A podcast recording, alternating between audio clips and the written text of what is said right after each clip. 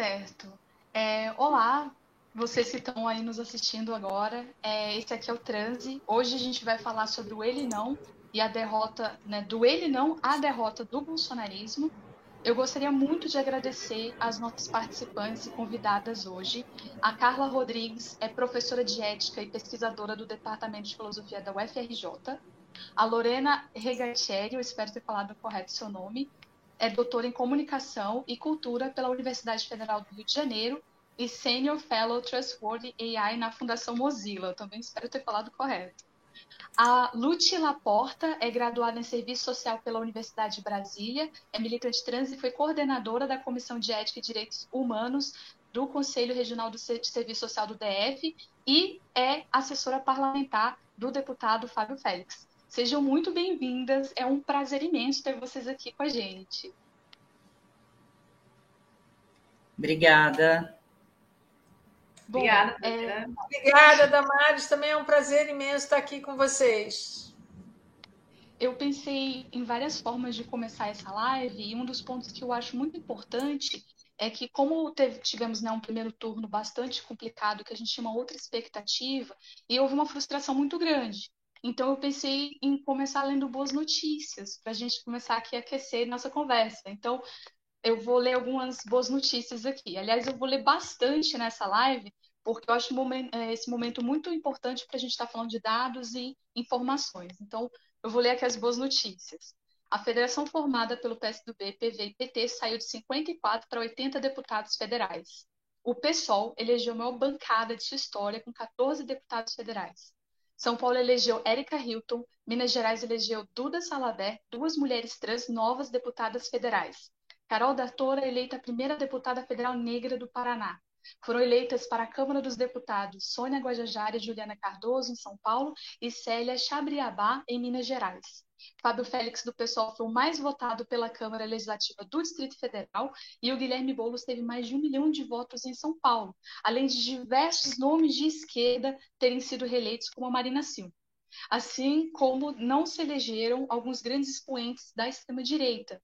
Eu não vou citar, eu ia falar os nomes, mas eu acho que a gente pode ficar aqui nas notícias boas, né? Bom, gente, Nessa conversa aqui com a gente, nessa live, eu pensei em fazer é, um, dois blocos, né? O primeiro, falar algumas perguntas mais direcionadas às nossas convidadas, para a gente começar né, a aquecer um pouco mais a conversa. E no segundo bloco vai ser mais uma temática, conjuntura, e aí quem, quis, quem quiser falar, desculpa aqui um pouquinho nervosismo, quem quiser falar, tá livre, né? A minha primeira pergunta é a Carla Rodrigues, é, como eu falei, eu vou estar falando de dados, né, que eu acho muito importante agora. De acordo com o TSE, as mulheres são a maioria do eleitorado brasileiro e representam 52,65% das pessoas aptas a votar.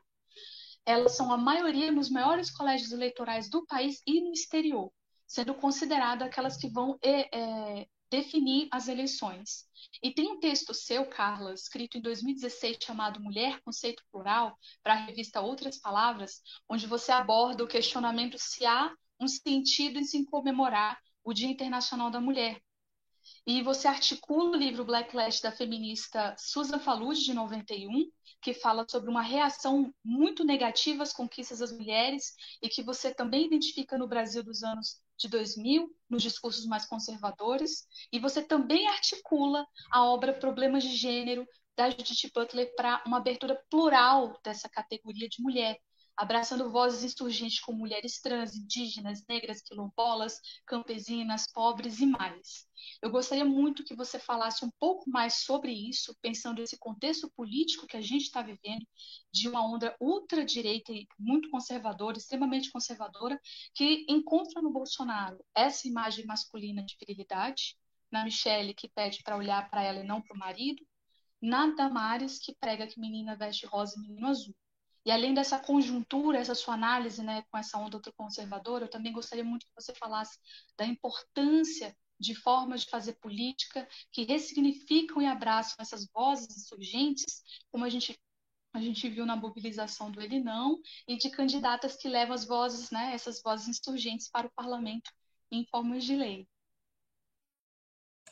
Nossa, Damares, é uma alegria estar aqui com vocês e é, a sua pergunta é super complexa. Bom, é, eu vou tentar responder da maneira mais sucinta possível para a gente poder ter, né, fazer essa palavra circular com todo mundo. É, eu quero agradecer você ter começado com boas notícias, né, porque me dá a oportunidade de retomar aqui na sua pergunta. Uma das boas notícias foi de que duas mulheres trans foram eleitas, né? Então, eu acho que tem uma questão que eu vinha discutindo desde esse texto que você menciona, na verdade, que eu venho discutindo há, há muito tempo, né? que é não basta ser mulher, né? É, no sentido de que é, se você elege uma mulher, mas ela está prof, é, professando né, e comungando dos valores de extrema direita, se ela está né, reafirmando posições de subordinação, como tem feito, por exemplo, a Michelle, né, a Michelle é, com essa ideia de a mulher é uma ajudadora, né? É, não, na verdade, isso é contraproducente, né? Porque apresenta então a com, faz uma espécie de confusão, né? Como se então, bastando eleger uma mulher, nós já estaríamos sendo mais progressistas ou mais avançados. E, é, e pode ser exatamente ao contrário, né? Pode ser. É, tá aí a sua xará Damares, que não nos deixa mentir, né? É, tal, é certamente a mulher que melhor representa o que há de pior no governo Bolsonaro, que é a pauta moral, uma pauta moral baseada na heterossexualidade compulsória, na uma família heteronormativa, em gêneros, né? numa, é, é, numa crítica a uma suposta ideologia de gênero, que a gente sabe que é uma, uma falácia, né? a ideia de proteção das nossas crianças, toda essa pauta moral né? é uma pauta que muitas vezes é capitaneada por mulheres como sendo um argumento de defesa das, do direito das mulheres. Né? Então, é muito bom que você tenha mencionado nas suas notícias boas né, que nós temos duas mulheres trans é, no parlamento, porque é, a ideia da pluralidade ela vem justamente dentro do campo feminista, aí eu também não vou entrar nisso agora, né? Porque seria demais, mas é, vem justamente é, da ideia de que o feminismo não pode ser feito apenas em nome da mulher, justamente por causa desse risco, né? É, de que, então, se uma mulher veste uma roupinha rosa né, e vai fazer um, uma defesa da família, né, tipo bela recatada aí do lar, né, não está representando uma pauta progressista que, aliás, nós, mulheres feministas, já dizíamos lá em 2018, né? Ele não. Né? Então, acho que, que quem eram essas mulheres que estavam no ele não? Não eram todas, né? Eram aquelas que ainda hoje se recusam a aderir ao governo Bolsonaro e todo esse seu pacote de maldades, né? Muito, muito bem explicado, né? E agora dirigindo uma pergunta para a nossa querida convidada Lute. Lute, tem uns pontos dessa campanha eleitoral que é o alto índice de rejeição do Bolsonaro na comunidade LGBTQIA+, mulheres, e muito disso se dá pelas falas e as atitudes de um total desrespeito e preconceito. Só que o Bolsonaro ele fica dizendo, não, mas eu fiz diversos projetos né, a favor das mulheres e e ele pede para a gente olhar. Só que quando a gente vai olhar, a realidade é muito diferente do que ele prega. Dos, ele cortou 99% da verba para ações voltadas às mulheres no orçamento de 2023. Dos 74 programas, 47 correm o risco de colapsar. Sem contar que o único programa de autoria mesmo do governo não é voltado a, a mulheres, é difuso, né? É, é, é política de enfrentamento à Covid, mas ele fica nessa pauta dizendo que faz é, é, propostas para as mulheres. O Ministério dos Direitos Humanos, da ex-ministra Damares, é, não investiu um único real em políticas para a comunidade LGBTQIA+, e na Secretaria de Igualdade Racial o investimento foi pequeno.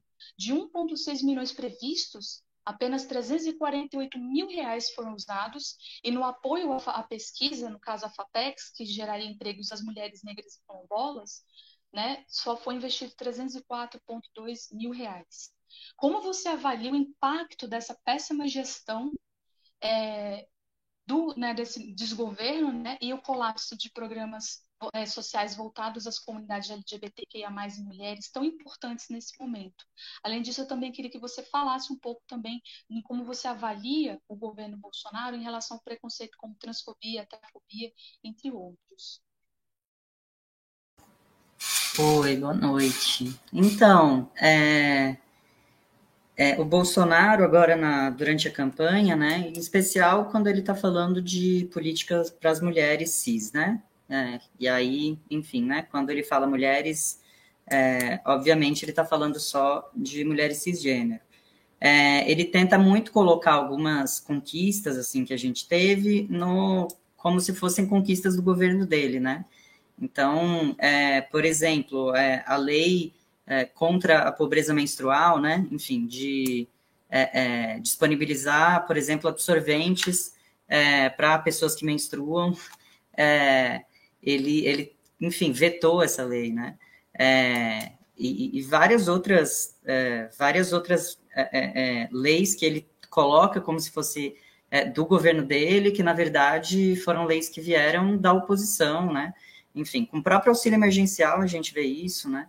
É, que é um. Ele tenta colocar como carro-chefe do governo dele, inclusive é, aumentando de novo agora para tentar usar isso como compra de voto, né? Sabendo, e a gente sabe que é, ele sendo eleito isso vai acabar em dezembro. Enfim, é, a gente também teve o menor investimento é, nas políticas de é, prevenção, né? de violência contra é, crianças e adolescentes, né? Enfim, é, violência sexual, especialmente. É, é, um governo que, quando, quando a gente fala que é um governo é, que tem responsabilidade, né, pelo aumento dos feminicídios, é, que tem responsabilidade pelo medo que as LGBTs é, sentem no cotidiano, as pessoas, enfim, né, tentam também tirar isso do colo do Bolsonaro, né? É, a gente sabe que tudo, toda incitação de ódio, toda, é, todo o histórico que ele tem, né, de, é, inclusive de violência mesmo, né, contra as mulheres, é, isso, isso é de fato uma incitação, né, isso, é, é, isso tem materialidade na, na vida das pessoas. a própria defesa do armamento, né, enfim, isso, isso vem é, é, demonstrando o quanto, é, enfim, pessoas armadas, em especial homens armados, né, representam um perigo ainda maior é, para as mulheres, né, é, dentro de casa, especialmente, né. É, o aumento do feminicídio, então, ele não é, não, não acontece por acaso, né. e então, enfim, não tem como desvincular isso da política armamentista do Bolsonaro, da dos dizeres misóginos mesmo dele, né? Sobre a transfobia em especial, é, fica, fica difícil é, falar de alguma ação do governo, né? Não, não tem, é, enfim, existem diversas inações mesmo, né? É, o próprio Ministério da Saúde, quando, é, quando incitado a se pronunciar é, sobre é, uma padronização da compra de hormônios, né? Enfim, para o processo transexualizador, que tem esse nome horrível, mas ainda é o nome da política dentro do Ministério da Saúde, né? Que é, na verdade, é, o atendimento em saúde é, para as demandas específicas da população é, de travestis e pessoas trans, né? O Ministério da Saúde, é, é, enfim, né? Se declarou como, olha, isso não é uma, uma prioridade para a gente, né? Isso é público, isso é um pronunciamento oficial do Ministério da Saúde, isso não é uma prioridade para a gente, né? Uh, a Damares nem se fala, né? Uh, se ela tentar falar que fez alguma coisa pela população trans, uh, enfim, é, isso além de uma mentira, né? A gente tem que ter medo, assim, né? O que, que ela faria para a população trans, né? É o mesmo que ela, fala, que ela faz para a população indígena, né? Que ela adora falar que protege as criancinhas indígenas, na verdade, ela é uma grande violadora de direitos da, da população indígena, né? Enfim, até com a ONG dela sendo, é, é, enfim, investigada por, por violações é, de direitos. Então, assim, é, é, eu acho que esse índice de, de rejeição da população LGBT é, é, resultado de tudo isso e significa que a população LGBT, enfim, né, não está fechando os olhos. É, a, gente, a gente tem como um dos setores com mais medo na sociedade, né, a população LGBT. É, enfim, né, um dos grandes desafios para essa campanha agora de segundo turno é a gente falar que, olha, não, a gente não pode ter medo agora, porque se a gente tiver medo agora, a gente vai ter medo por algumas décadas, né? Porque se o regime fechar, é, ele não vai reabrir em quatro anos. Então, é, é, isso, assim. Que bom que existe um alto índice de rejeição. A gente precisa, é, por parte da população LGBT, a gente precisa mostrar para as mulheres é, é, no geral, né, em especial as mulheres cis, em especial as mulheres negras que ainda é, confiam nesse projeto, né, uh, que esse projeto representa um retrocesso, que esse projeto representa violência, né, uh, para todas elas. Então, acho que é isso, assim, para dizer sobre esse assunto que é, que talvez seja um dos assuntos assim mais batidos, né, assim, de mais mais mais óbvios de por que, que a gente não não pode é, confiar nesse projeto, de por que, que ele tem que ser combatido. Perfeito.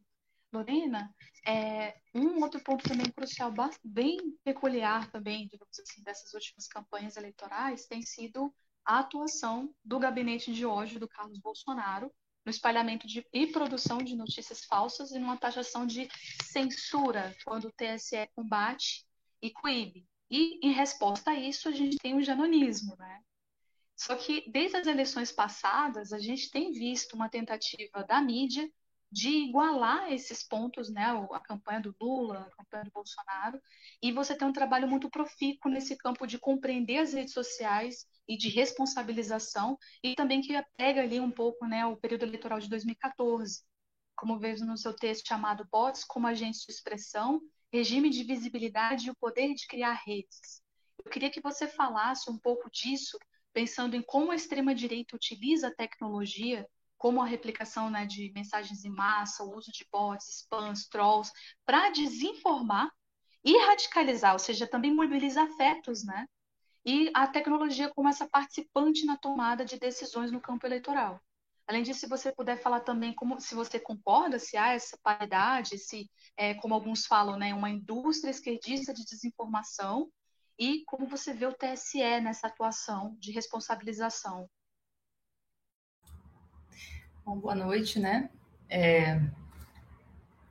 Tá, não sei, agora que estou me olhando na tela parece um pouco cansada, mas eu acho que no fundo a gente está todo mundo um pouco cansado, né?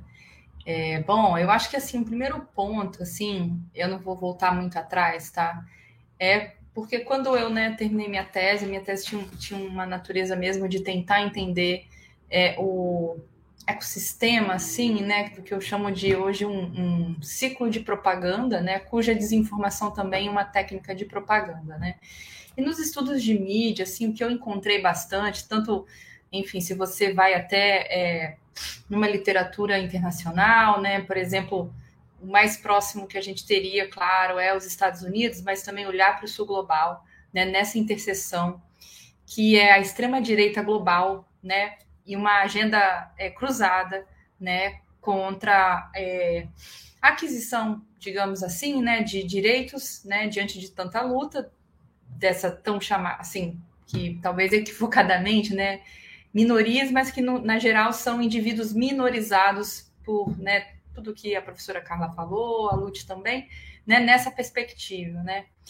E eu gosto de voltar um pouquinho no tempo, porque isso, enfim, quando eu encontrei na tese tantos momentos, né, em que não só o Bolsonaro, né, mas esses outros atores iam para a televisão e passavam é, sem nenhuma, nenhum questionamento, falando atrocidades em programas televisivos à tarde, sabe? É, enfim, queria tocar nesse ponto, né? Porque isso é algo muito comum hoje nesses estudos é, é, principalmente relacionados tanto ao que se chama né, de uma economia política da informação e estudos de mídia, né? Por quê? Porque é, eu acabei indo muito me aproximando para entender o que, que aconteceu né, com a eleição do Trump, para entender um pouquinho toda essa rede né, de ódio presente, né, o tal gabinete do ódio, né, presente no Brasil, tentando entender né, o, o fundo né, da desinformação, o fundo desse discurso de ódio.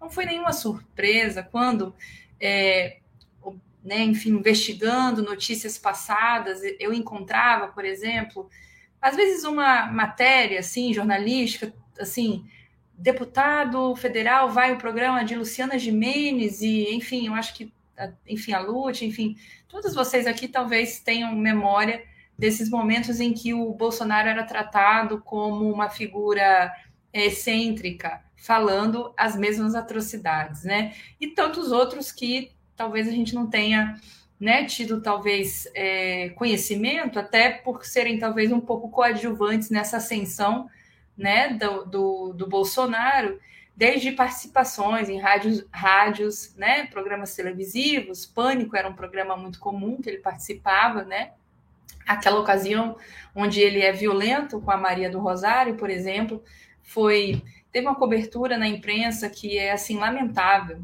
né? Enfim, na imprensa que hoje tenta, claro, recuperar a confiança, né, enquanto uma instituição dos pilares da democracia. Então, marcar isso também para é, reconhecer que esses valores, né, que o bolsonarismo carrega nessas mensagens, né, que evidentemente eu já vou colocar aqui o TSE ele age tarde demais, né, enfim, é, é, essas medidas do TSE que hoje, ainda bem, foram confirmadas pelo STF, são medidas é, que são possíveis de serem aplicadas, mas eu, eu, realmente algo que eu já comentei, enfim, é, publicamente, muito tardias, né? Ou seja, a gente passou por todo um primeiro turno, né? É, como eu também, além de pesquisar, eu trabalho, né, como estrategista digital na área, na agenda de clima e, meio ambiente. É, a gente, eu lido bastante com, enfim, há quatro anos com a desinformação bolsonarista, com denúncias, né? E as plataformas, elas, a gente muitas vezes se vê né, em situações de assimetria de poder, né? Sentado com essas plataformas em mesas, né? Onde há, enfim, os times que são chamados de integridade, né? Relações governamentais, né? Realmente tentando negociar aquilo que né, pela vida e pela preservação de uma ética, né, enfim, como a gente está vendo aqui, elas são inegociáveis, né, assim, no sentido que é, eles têm os meios, né, como eles terão que fazer agora, né, é um, é um fato, eles terão que, né, eles terão que agir diante da desinformação em termos de tempo, né, inclusive, porque existem evidências para tudo isso, né, então, assim, quando a gente vê as candidaturas, por exemplo, de Erika Hilton, é, é, ai, a, a, du, a, Duda, né? Também outra, outra é, feliz notícia que você nos trouxe, né? Nós tivemos um período né, de assédio, né, nós, enfim, todas essas parlamentares sofrendo bastante, eu digo na perspectiva, né, enfim, mulheres fortes, né, incríveis, mas que, né, enfim, online, né, é preciso dizer, ou seja, é, a internet, ela nunca foi, possível de ser dito assim, com muita tranquilidade, um lugar seguro, né, para mulheres, mulheres trans, é, homens trans, é, pessoas não binárias como eu, enfim, é, pessoas negras, é, enfim, as, as tais, né, é, a, a, qualquer indivíduo não referenciado no cis heteropatriarcado, né? Então, assim, é, essa é uma realidade, algo que talvez a gente tenha sonhado, né? Quem é um pouco lembra daquele momento da internet enquanto esfera pública, um desejo, né, de participação. É, o tempo, eu, eu sou, eu, eu, enfim, eu comecei a trabalhar, por exemplo, com campanhas, campanhas políticas em 2009. Orkut, não sei se vocês se lembram, mas assim, ainda talvez, né, enfim, existisse um, uma natureza comunitária à internet. Mas o que nós temos hoje, e ao longo dos anos, né, foi, foi, a gente viu é que há, há realmente assim um, uma espécie assim, nós, nós estamos desencontrados né, nas nossas legislações de comunicação, de radiodifusão.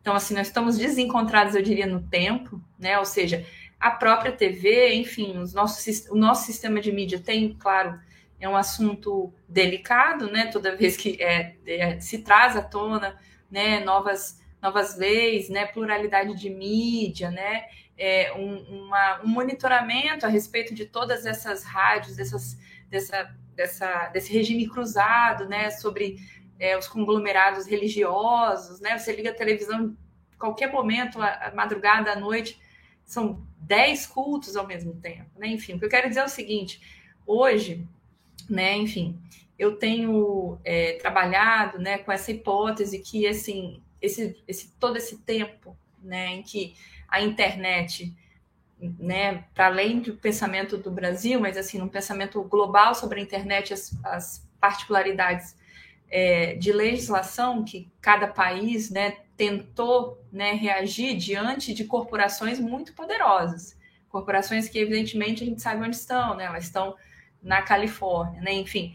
Então, assim, foram anos né? Enfim, que a gente tem um, um período de muito trabalho dessas corporações anti-regulação, que talvez fosse algum caminho em que a gente chegasse ao ele não, por exemplo, se dentro desse período, né, é, de fato, né, o, o, minimamente, por exemplo, pessoas ditas minorias tivessem um espaço de segurança na internet, talvez 2018 tivesse sido diferente, eu diria que não, talvez assim, é, eu acho que, né, enfim, tantos pesquisadores da área de, de comunicação é, digital, enfim, tantos trabalhos no Brasil, enfim, é, evidências que já mostravam, né, nesse, mesmo que o Facebook em algum momento não fosse tão, não tão forte, Instagram, enfim, todas essas, todas essas redes sociais que o gabinete do ódio já vinha atuando, né, por exemplo, construindo a marca Bolsonaro, construindo a partir desses valores que, por exemplo, aí a gente encontra toda a sinergia, né, é, digamos, desse, é, dessa agenda da extrema-direita internacional.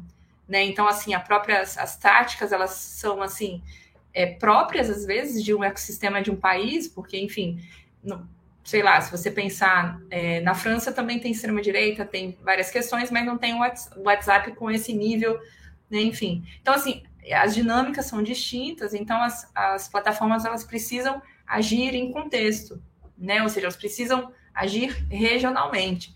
Que foi isso que o, o TSE também né, exigiu das plataformas, principalmente relacionadas ao idioma português. Então, assim, para finalizar, é, eu diria, assim, nesse primeiro ponto, é que esses valores que o, o gabinete do ódio ele, ele explorou eles já existiam em nossa sociedade, assim, né? Então, assim, a desinformação, o conspiracionismo, né? A gente já tem bastante evidências do campo da, da ciência comportamental, da comunicação, que vem estudando os efeitos disso. E o que se encontra, de fato, principalmente nesses discursos de ódio, racistas, homofóbicos, né? São mensagens que podem ter, às vezes, um caráter memético, propagandístico, enfim, etc., mas realmente conseguindo recuperar, né, é, de um, uma outra linguagem, valores que, que já existiam. Né? E o outro ponto é esse, né? Um trabalho muito forte anti-regulação dessas corporações, principalmente aí, se a gente pensa entre 2010, Cambridge Analytica, né? Quem se lembra, então, assim, um ponto chave em 2016, né? E finalmente com ele não, né? Um grito, né? Muito representativo que eu diria que é um grito que serviria assim para a gente não estar passando o que a gente está passando, que é muito grave, né? E muito tardia, né? Mais necessária é, é sobre responsabilização, não é sobre censura, né? E para realmente te responder a respeito do janonismo e a diferença entre o janonismo e o que faz, né? O bolsonarismo, né? Eu sempre digo assim, a gente saiu talvez de uma possibilidade de esfera pública digital para hoje a internet ser uma grande plataforma de e-commerce. Então, assim, se disputa vendas. Eu peço para qualquer pessoa que estiver assistindo, assistir agora um vídeo do Shopee e comparar com um vídeo do Janones. É mesmo, eu falo assim, é o mesmo ataque cognitivo. Imagem, gritos, né? Mas esse é o marketing que essas plataformas, né, elas estão assim demandando das pessoas, né? Enfim, essa é uma realidade que a gente não gostaria que fosse assim, né?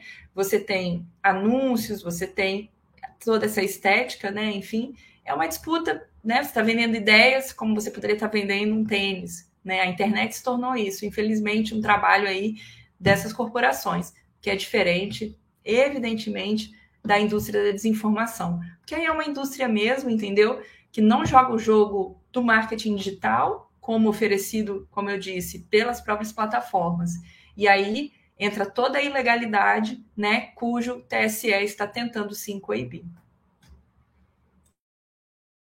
Perfeito. Na leitura do teu texto, até teve um momento que eu até comecei a me questionar se eu era um bot, porque você vai lendo, tem uma parte que fala, né, que eles são utilizados né, para mobilizações nas redes sociais, esse ecossistema que você fala, só que aí de repente eles entram em um hiato, né?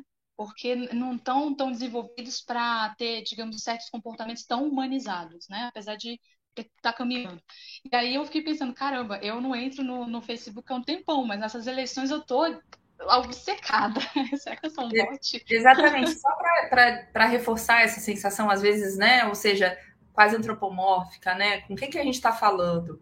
Isso também é fruto, né? Assim, desse dessa natureza agora autômata da, da internet, né? Ou seja, é, às vezes você começa a ver um vídeo no YouTube, você nem sabe que você está vendo uma propaganda, né? A sua intera a nossa interação mudou, né? Então, assim, é, por isso que eu disse, digo, né? Essa resposta do TSE é bastante tardia, né? Porque a gente já estava vivendo isso há algum tempo, né? Enfim, e assim, veio agora, veio um tempo, mas, é, enfim, a gente poderia ter, ter tido essas, essas medidas muito antes. Inclusive, né, Lore, desculpe, Damares, pode falar? Inclusive, Lore, é, você mencionando né, como essa resposta do TSE é tardia, eu fiquei aqui me lembrando que no, no em 2018 é, havia, um, uma, gran, havia uma grande expectativa de uma entrevista coletiva que a ministra Rosa Weber, então presidente do TSE, daria.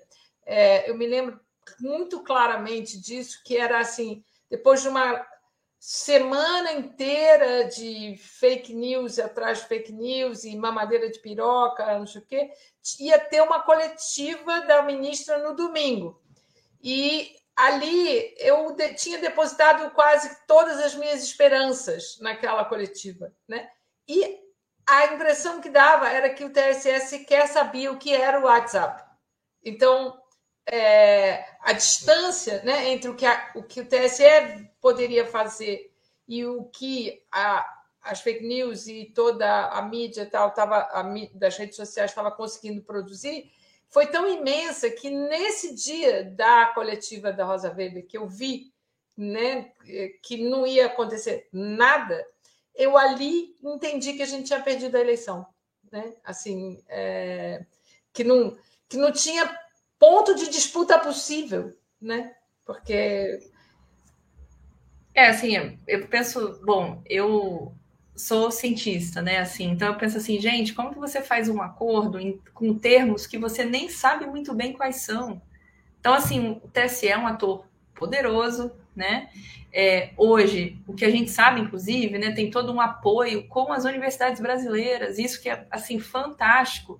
A pesquisa de ponta sobre desinformação hoje ela é feita nas universidades brasileiras, o é, URGS, né, o FBA.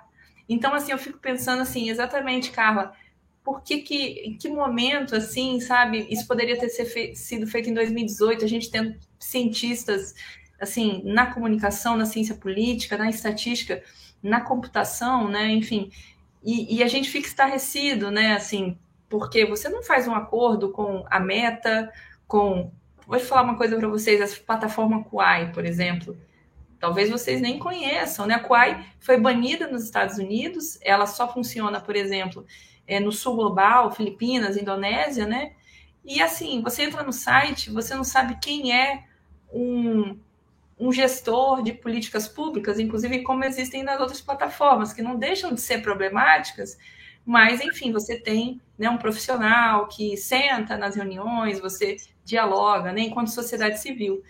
É, enfim, todas essas plataformas fizeram um acordo com o TSE. E você vai ler o acordo, é triste. Eu nem, nem digo para vocês, assim, é triste, porque é um acordo feito, né, como você disse, Carla, é uma, um ator não sabendo muito bem o acordo que está fazendo.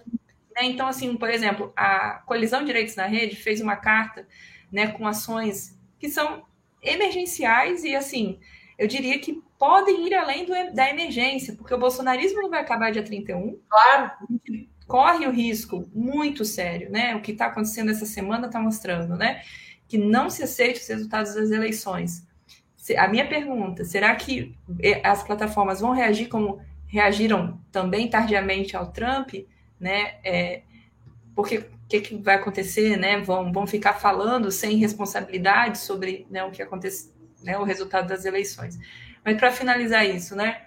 É, esses acordos foram fechados em fevereiro, março, e aí, bem, nós tivemos um primeiro turno farto de discurso de ódio, de desinformação, com, enfim, principalmente o nosso grupo aqui, né, enfim, mulheres, é, enfim, mulheres trans, não binárias, enfim, as candidaturas LGBTQI sofrendo com todo esse assédio, e só agora, enfim, veio essa, essa possibilidade aí de uma mitigação rápida, né, e principalmente eu vou destacar esse ponto, né, na carta do, da Coalizão de Direitos na Rede, se solicita acesso a amostras de dados, né, uma, uma colaboração né, num nível de comprometimento maior das plataformas com os laboratórios de pesquisa brasileiros, que têm feito quase todo o trabalho de checagem, sabe?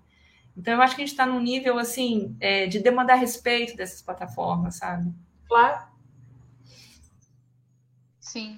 E pegando só assim, ainda um pouco mais esse ponto, você, tem como falar um pouco mais sobre esse ponto que você fala no teu texto, né, de que ah, esses bots, eles fazem até mobilizações afetivas nas redes, né? Além, de, ou seja, colaborando para uma radicalização e também pelo não só utilizar, porque assim, fica no imaginário às vezes do povo, né, da utilização de bots, mensagens mais só para desinformação, né? A galera, assim, a gente acaba esquecendo e tirando desse ponto também que eles também mobilizam sentimentos e afetos, principalmente de radicalização, né? Então, se você puder falar um pouco mais sobre isso, né? É, assim, é, por exemplo, você tem um, um, laboratório, né, que é o DigiLabor, né, que vem estudando, por exemplo, essas fazendas de cliques, né? Então, assim, hoje, né, algo que é, algumas dessas plataformas conseguiram é, se disponibilizaram a fazer, de fato, é, por exemplo, o Twitter é, reconhecer de modo mais rápido, né, essas, essas, é, a gente chama assim de como se fosse um, um, um, circuitos mesmo, assim, que ficam ao redor dos grandes influenciadores né, que na literatura a gente chama de super espalhadores, que você pega no bolsonarismo, né, tem Carla Zambelli, tem, sei lá, um fulano, né, então, assim, toda vez que você vai olhar o que está acontecendo, você vê ao redor deles, assim, aquele monte de, de enfim, é, perfis, aí você vai ver, tem uns números, né, o perfil foi criado semana passada, né, então, assim, isso é um serviço, serviço que se vende, né, ao mesmo tempo, hoje a gente tem um cenário que é, assim, desemprego, né, as pessoas em situações né, de, de realmente olhar para a internet como uma oportunidade para ganhar dinheiro. Né? Então, assim, essas plataformas que eu falei com vocês, por exemplo, elas têm alguns serviços, assim, do tipo fazer algumas tarefas, sabe? É, entre aspas, automáticas, que não dá mais para ser feito por um robô. Então, por isso, quando você falou, Damares, assim, que, nossa, comecei a me questionar. Hoje, você, enfim, nessa pesquisa do, do Fair Work, né, do trabalho justo, que também é feita no Brasil, por exemplo, saiu uma matéria que tinha uma mãe que amamentava e ficava trabalhando online. Né? Às vezes o trabalho, gente, é ficar clicando nas coisas, sabe? Fazendo um comentário. Então, assim, isso é o micro, um micro trabalho, uma tarefa, né, que, como eu estava falando, são, tem aspectos muito específicos, né, no Brasil, nas Filipinas, na Indonésia, né, você né? Você às vezes vai pegar uma situação que para você coibir é, automação para gerar né, um movimento que pareça que está simulando a opinião pública, que também são serviços que são vendidos, né? Que aí eu chego no ponto do bot, ou seja, a campanhas políticas compram, né? É, você pode comprar uma marca, pode vir comprar assim, ah, eu queria comprar aqui para fazer a campanha de venda, né? Falar que né, minha, minha, meu sapato é o melhor que o outro. Então, isso é um serviço, né? Que. Por que, existe um serviço? Porque tem demanda. Né? Da onde vem a demanda? Das plataformas. As plataformas demandam o quê? Engajamento. Engajamento. Máquina de engajamento, né? Como eu estava falando. Para o meu produto aparecer com mais vezes, é, eu tenho que, tenho que ter mais gente retweetando, mais gente clicando, gente entre aspas, né? Pode ser um robô, entendeu? Em algumas plataformas.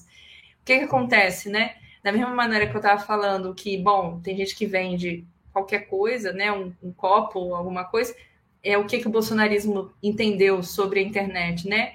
É um espaço de vendas, né? Então, assim, é, você é, pega o, o, histórico bolsonarismo, o histórico dessa agenda, né, é, supostamente ideologia de gênero, que promove isso, né? Você pega é, espaços que promovem é, desinformação sobre é, a Amazônia, sobre a agenda do clima, enfim, eles têm essas características é, é porque eles precisam recuperar, né, digamos assim, massivamente, às vezes um valor ou uma crença que estava, né, é, sendo assim, já existia ali naquela comunidade, né? Então, assim, produzindo esses, é, de esses efeitos massivos, supostamente são simulações, né? A gente chama é uma simulação de, de opinião pública ou, às vezes, inclusive, tentativas de simulação de apoio a uma agenda.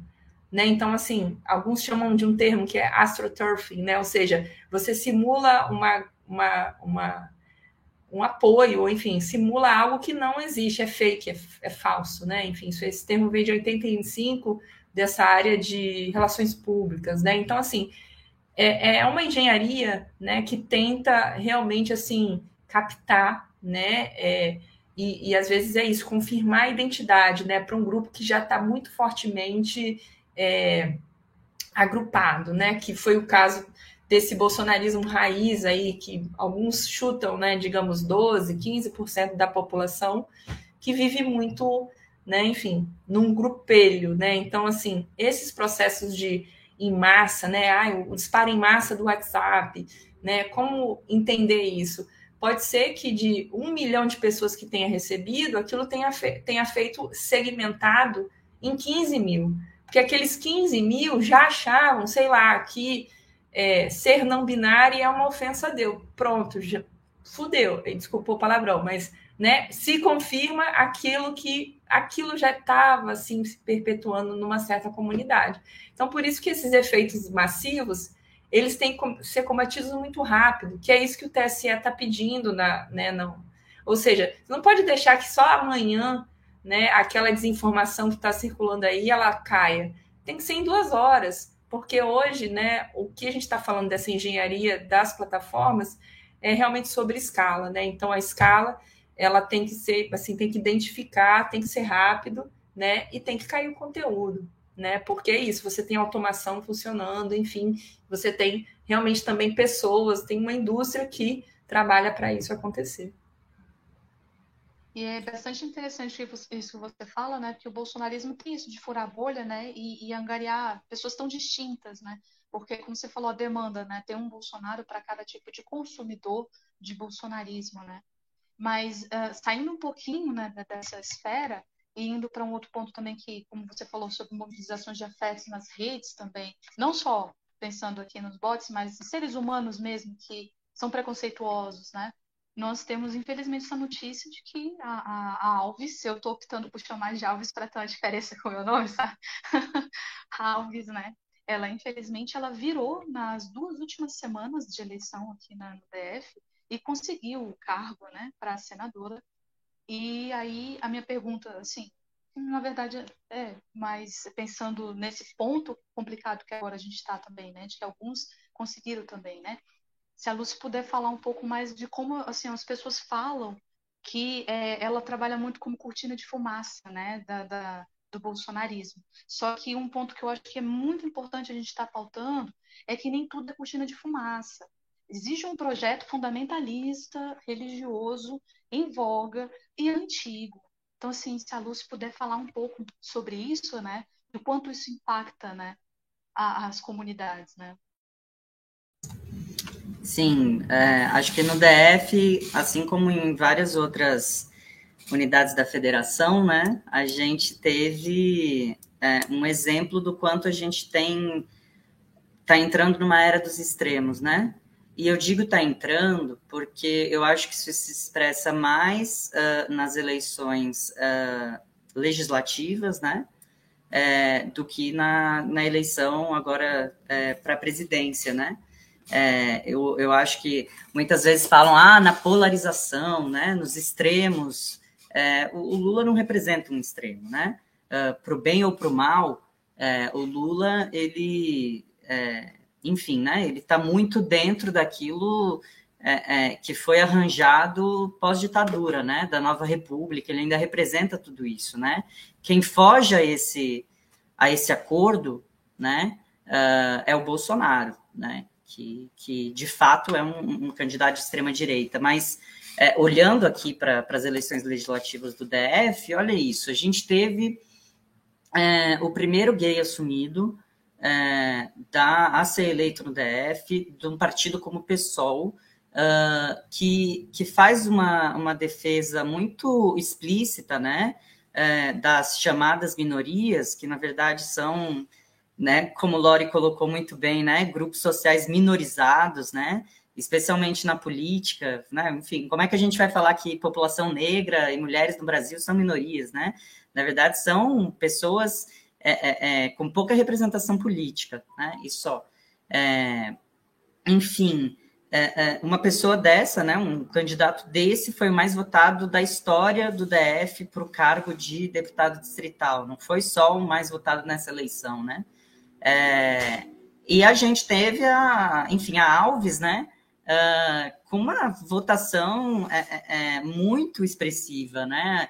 Enfim, inclusive parte da esquerda é, teve enfim, né, uma, uma tática de, ah, vamos votar na Flávia Arruda, que é uma representante também do bolsonarismo, né, aqui no Distrito Federal, uma das grandes articuladoras do orçamento secreto, foi, é, é, é, enfim, né, é parte do governo Bolsonaro, e, e, mesmo assim a Damares, enfim, né, foi muito à frente. O Ibanez Rocha, né, candidato a, a governo aqui no Distrito Federal, também grande aliado do bolsonarismo, eleito no primeiro turno. Então, assim, né, uh, é, é, a gente vê esses extremos se expressando, e, e aí como é que a gente fala em cortina de fumaça, né? Sendo que, bom, o Fábio, ele está é, é, é tá longe de ser um parlamentar que fala só sobre uh, uh, só sobre uh, combate às opressões, né? Se fosse só isso, ele não teria uma representação, uma, uma votação tão representativa, né? Isso, se ele foi o mais votado da história, significa que muitas, uma parte grande da classe trabalhadora é, é, que não que não se envolve somente com o combate às opressões, também se viu representado nele, né? O que é muito importante, né? O hétero, cis, branco, é, homem, é, se viu representado por uma bicha preta, né? Isso é, é, é, muito interessante. Assim como é muito interessante que a Erika Hilton, né? Quem elege a Erika Hilton é só a população LGBT? Não, né? Então tem muita gente é, é, é daquelas pautas gerais, né? Muito entre aspas, né? Como se, enfim, que estão se vendo representadas, né? Uh, por, essas, por esses novos protagonismos. É, mas, uh, enfim, né, ainda que, que exista toda essa, essa, é, essa, essa visão né, de muitas pessoas se sentem é, representadas por ele, é uma bicha preta, né? É esse novo protagonismo. E foi muito votada. E a Damares, né? A Damares uh, talvez uh, uh, fale mais de pauta moral do que o Fábio. Talvez não, né? Com certeza. Né? O que, que a Damares fala de política econômica? O que, que a Damares fala para os servidores públicos e, e, e, defesa das políticas sociais? O que, que a Damares fala, é, enfim, né, dentro dessa defesa do serviço público contra a privatização, ou, ou mesmo, é óbvio que ela é a favor da privatização, mas ela não fala muito sobre isso, né? É, o que, que ela fala sobre meio ambiente. É óbvio que ela é a favor do Ricardo Salles e que ela está pouco se lixando para o meio ambiente, mas isso também não é uma pauta muito dela. Então, assim, é, é, o pânico moral é, usado pelo bolsonarismo, usado pela extrema-direita, inclusive em outras partes do mundo, né? É, na Europa, por exemplo, muito vinculado é, à imigração, né? Como os africanos, os é, é, os árabes, etc., estão acabando com, é, é, com a cultura europeia, né? Enfim, é, é, esse pânico moral que por muito, muito tempo foi visto como uma cortina de fumaça pela esquerda, na verdade não é só uma cortina de fumaça. muitos dos votos do Bolsonaro estão baseados nisso, né? Então, agora nesse segundo turno, que a gente pensa, ah, no, na campanha de vira-voto, né? O que, que a gente vai falar?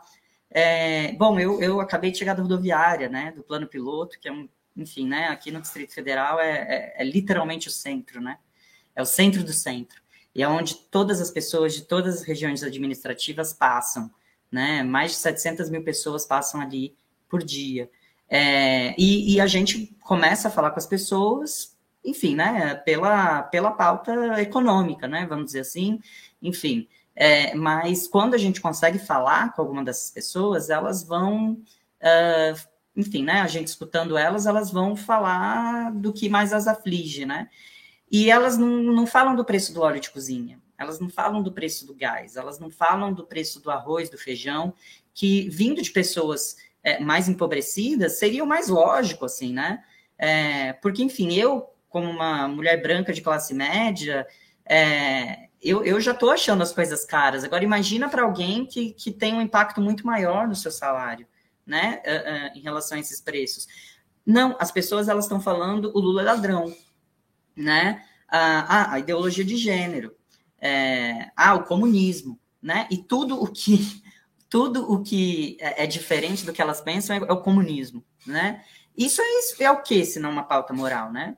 É, então, o voto de, de, uma parcela enorme de pessoas que votam no Bolsonaro é um voto ideológico, né? É mais ideológico do que o voto no Lula, né? E é ideológico porque essas pessoas, inclusive, elas estão se permitindo, né, e se disponibilizando a passar por um sacrifício é, é material pelo bem do Brasil, né? Uh, por, por Deus, né, uh, por aquilo que elas consideram ser o bem do Brasil, por aquilo que elas consideram, enfim, elas estão dispostas a fazer esse sacrifício, elas estão dispostas a é, é, comer, uh, uh, comer menos, né, e, e, porque o Lula é ladrão, porque o comunismo, enfim, né, é, então, enquanto a gente achar que isso é mera cortina de fumaça, a gente não vai entender, inclusive, como pensam essas pessoas, né, é, enquanto a gente achar que é só falar do preço, o óleo de soja está 10 reais, gente. Sabe? Um item básico, inclusive é o óleo é, é, é, é mais, enfim, é menos nutritivo, etc., que é o, o, que todo mundo poderia, deveria poder comprar. Enfim, o gás aqui é, tá, enfim, eu comprei com desconto gás esse mês, foi 128 reais sabe? É, se para mim isso é caro, imagina para quem ganha um salário mínimo, pra, imagina para quem é, é, é, é, vive de bico. E essas pessoas mesmo assim votam no Bolsonaro, sabe? É, não tem como entender. Ah, o pobre que vota no Bolsonaro. Essa pessoa está fazendo um voto extremamente ideológico. Essa pessoa está se sacrificando por um bem maior, aquilo que ela considera um bem maior, né? É, é muito mais ideológico, é muito mais é, é, é muito mais dedicado, militante do que um voto no PT. É, e a gente precisa entender isso, né? É, enfim, é, não sei se, não sei como que a gente vai enfrentar isso, mas a gente precisa falar sobre isso, né? É, eu não vou falar de ideologia de gênero com uma pessoa que eu estou tentando virar voto se ela não começar esse assunto, entendeu? Não vou meter a, a mão numa ferida que talvez ela mesma não, não, não queira tanto falar sobre, mas se ela falar sobre, eu vou ter que, eu vou ter que saber como responder. É, o militante médio da esquerda sabe falar sobre isso? Não, sabe? É, o militante médio da esquerda está preparado para falar, ah, porque o Lula defende a legalização das drogas. Não, o Lula não defende, né? É, mas vamos falar então sobre legalização das drogas, porque esse foi um dos debates que mais fez o Fábio aqui no DF virar um hype, né? É, é, é, nas eleições. Porque, enfim, como deputado distrital, ele nem pode fazer um projeto de lei é, para é, descriminalização da maconha, regularização da maconha, mas por a gente defender essa pauta, foi um dos motivos que a gente mais apareceu. Vou fazer um comentário rápido, Lute, que não fazer um comentário Pode, rápido. Sim. O que mais me assusta é que assim, eu sou capixaba E a Damares, ela foi por 10 anos assessora do Magno Malta. Então, assim, é, o meu receio, inclusive, é o quanto nós da esquerda estamos realmente entendendo, que me parece, por exemplo, é isso. A, a Damares teve uma certa linha, assim, que me assusta, né, num, num, nesse sentido, que parece, assim, uma certa paciência, né, sabe? Paciência com o tempo das coisas, que, enfim, não vou entrar em detalhes. E aí você vê toda essa carreira dela, Ana Júri, né? Enfim, talvez até joga a pergunta aí para a professora Carla também, né? Historicamente, essas figuras, né, num feminismo é, estadunidense, brasileiro, sempre assim, porque a Damares parece, ela parece muito estratégica, isso me preocupa no sentido assim, ela sabe as entranhas do Congresso, sabe? E isso me assusta é, profundamente. Isso é uma coisa, Lore, muito importante de dizer, né? Eu estava escutando vocês e estava pensando num, numa questão que me parece hoje muito grave, né? Eu fiquei muito feliz quando é, o Moisés me fez o convite para o encontro de para essa nossa conversa de hoje, recuperando essa hashtag do ele não, né? Porque quando a gente foi para a rua com esse ele não no primeiro no em 2018, né, na, na primeira eleição em que o Bolsonaro ganhou, né? Nós fomos todos, né, as feministas, a população LGBTQIA+, e, enfim, né, quem pôde ir é, tanto que tem essa, essa imagem do ele não, né? Com o arco-íris, tem com é, tem todo em vermelho, porque faz uma menção então ao PT, etc. Né? Mas nós chegamos a ser acusadas né, de ter contribuído para a eleição do Bolsonaro, né? no sentido de que, ah, mas também vocês foram para a rua é, de peito de fora, vocês foram para a rua assim, assado, então aí mesmo é que provocou uma reação, né? E eu, é, nesse, nesse, nessa eleição de 2018, junto com duas professoras, a Tatiana Roque e a Jane Marie Gaeban, eu publiquei um cordel da N-1 que tinha esse nome, né? É, é, que aí, justamente por causa dessa acusação, o título era Elas Sim, né? porque estava tentando né, se descolar um pouco dessa acusação. E naquele momento eu tinha uma avaliação de que é, o candidato Bolsonaro ele tinha se estabelecido né, é, como o candidato mais viável para vencer o, o PT. Né? Então, ele tinha as suas próprias pautas, que, como você muito bem lembrou, né, ele estava ali catituando isso né, em programas populares de televisão e no seu mandato de deputado de baixo clero, né, Lute, que acompanha congressos, né, sabe bem, né, que ele era um inexpressivo no Congresso, mas muito expressivo nesses coisas, nesses programas populares. E ele tinha uma pauta que ele tinha expressado muito bem no dia da votação é, do impeachment da presidenta Dilma, né, que era é, um elogio à tortura, à volta desse é, de, a, a recuperação de uma ideia né, de que o Brasil era feliz quando vivia numa ditadura. E, e, quando ele tinha só essa pauta, ele era um candidato menor. Né? Assim, foi a partir do momento em que ele foi se mostrando o único candidato viável para vencer o PT, né? para encarnar esse sentimento, esse afeto, né? para usar aqui a Damares, né? é, esse afeto antipetista, é que ele foi crescendo. Eu defendi isso mais ou menos em 2018, dizendo que, então, todos esses outros grupos, né, esses é, Centrão, né, é, Mercado, Paulo Guedes, né, iam, foram aderindo e ele, como uma esponja, foi absorvendo. Né? Daí, é, mas que ele tinha uma pauta própria, que era a pauta moral. Daí não poder a gente falar em cortina de fumaça, né? Porque a pauta moral era a pauta dele, a pauta de recuperação dos valores da família, como se alguma vez essa família tivesse sido um lugar bom, né? É, é, de é, toda uma coisa heteronormativa e tal, né? Mas o que me assusta hoje, junto com o que a Lute acabou de, de dizer, né? É que hoje ele é um candidato que representa a si mesmo, né? É, se a gente for olhar todo esse arco de apoio que ele conseguiu angariar né, na campanha de 2018 foi embora. Né?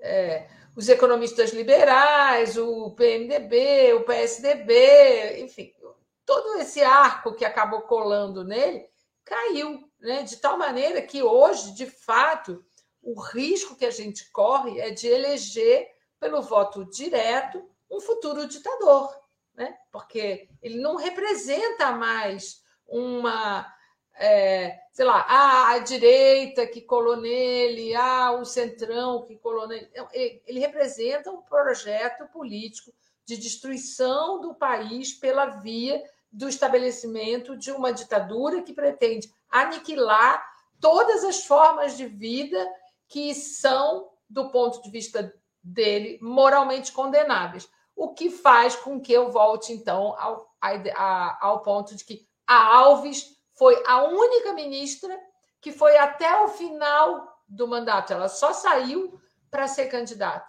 Né? O resto, todos os outros ministérios que eram uma composição desse arco de aliança foram caindo. Só sobrou o Paulo Guedes e a Alves. O resto tudo foi caindo e foi mudando. Eu não sei, eu não sei nem o nome dos ministros, né? Porque eles vão indo embora, né? E vão trocando. Alguns já trocaram dois, duas, três vezes e tal. Mas esses dois pilares, né? De um ultra neoliberalismo via Paulo Guedes, né? E de um ultra moralismo via Alves, né? foram os dois pilares que sustentaram. A gente falou em impeachment do presidente Bolsonaro ao longo desse período. É, enfim, ninguém, ninguém conseguiu tirar o poder desses dois grandes pilares. E todos os outros grupos de apoio né, foram embora. E, então, é, é isso. O risco que a gente corre hoje é eleger pelo voto direto, evidentemente, apesar das mentiras do TSE, da incapacidade de combater né, as mentiras da rede e tal, um, um futuro ditador, destruidor. Né? Então, eu acho que essa mudança de 2018 para hoje ela é muito grave, né? porque ele ele foi eleito como alguém que ia representar um conjunto de interesses de outras pessoas, né? e que ele supostamente seria alguém que poderia ser controlado. Né? É, o mercado ia. que era aquela frase cretina né? que dizia em 2018 assim: não, tudo bem, porque as instituições estão funcionando normalmente. Né? É, não, né? não. As instituições foram se mostrando insuficientes para enfrentar o poder de um, de um ditador. Né? Um, ele, só que ninguém pode chamar ele de ditador porque ele foi eleito. Né? Ele cria esse paroxismo, né? ele foi eleito num voto direto, democrático. Bom, aí a gente tem que voltar a olhar quais foram as condições né, em que a eleição se deu, etc, etc. Né?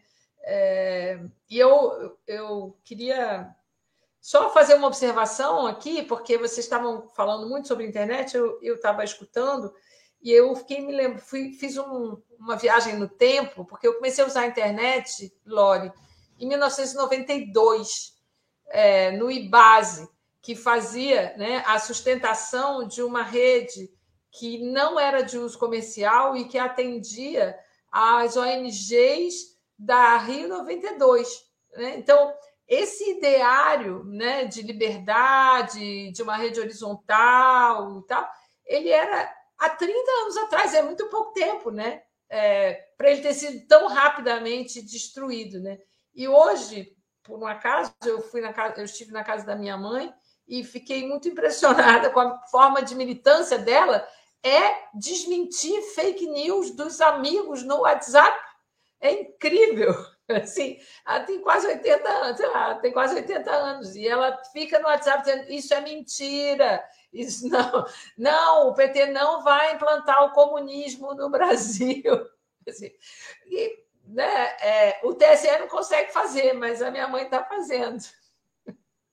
Foi muito Sensacional, bom. Carla. Só a sua mãe. Mais à frente que o TSE. Antes da gente aqui dar continuidade e eu fazer uns comentários, só perguntar, Laura, você ainda vai poder ficar com a gente? Você precisa sair? Como é? É, eu, eu tenho uma agenda de fuso horário estranho, 9h15. Vou, posso me despedir mesmo. Tá tão legal. Então, não, que isso, mas a gente super agradece a tua participação aqui. Se você quiser falar alguma coisa, né, no que a professora Carla falou antes de dar sair, porque realmente já tá Eu acho que ela né? falou já... tudo, né? Assim, a gente tem pessoas como a mãe da Carla, né? Que, e tantas outras pessoas que denunciam a desinformação, né? Então, assim, para ficar bem claro que quando a gente está falando de trabalho, trabalho de plataforma, toda vez que você clica ali, denuncia, denuncia ali também porque foi assediada, sabe? Isso é um trabalho, né? Então, assim, é... e é isso, né? Olha, veja, a mãe da Carla, né? Minha mãe também é assim, 66 anos, lá no WhatsApp e, e tudo isso, né? Assim, é, e o exemplo último que você trouxe, Carla, de como a internet tem esse início, né? Enfim, entre o militar, né? Enfim, o nascimento da internet e depois a utilização no Brasil, né? Marcadamente dentro das universidades desse ambiente, né? É, enfim, da, das ONGs, né? Enfim, então, assim, né? A gente está aspirando que até domingo, né?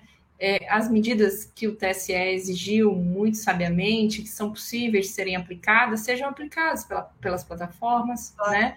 Que depois de passadas eleições, vitória de Lula, as plataformas, a gente precisa que o cuidado continue, porque é isso, a gente tem Erika Hilton, a gente tem Soninha, a gente tem Célia Chacriabá, né, que não foi, não foi uma eleição fácil, enfim, para isso, a gente tem Fábio Félix, enfim, então a gente precisa que continue essa pressão, né, para que minimamente a gente tenha um ambiente é, que a gente está falando de responsabilização e não de censura.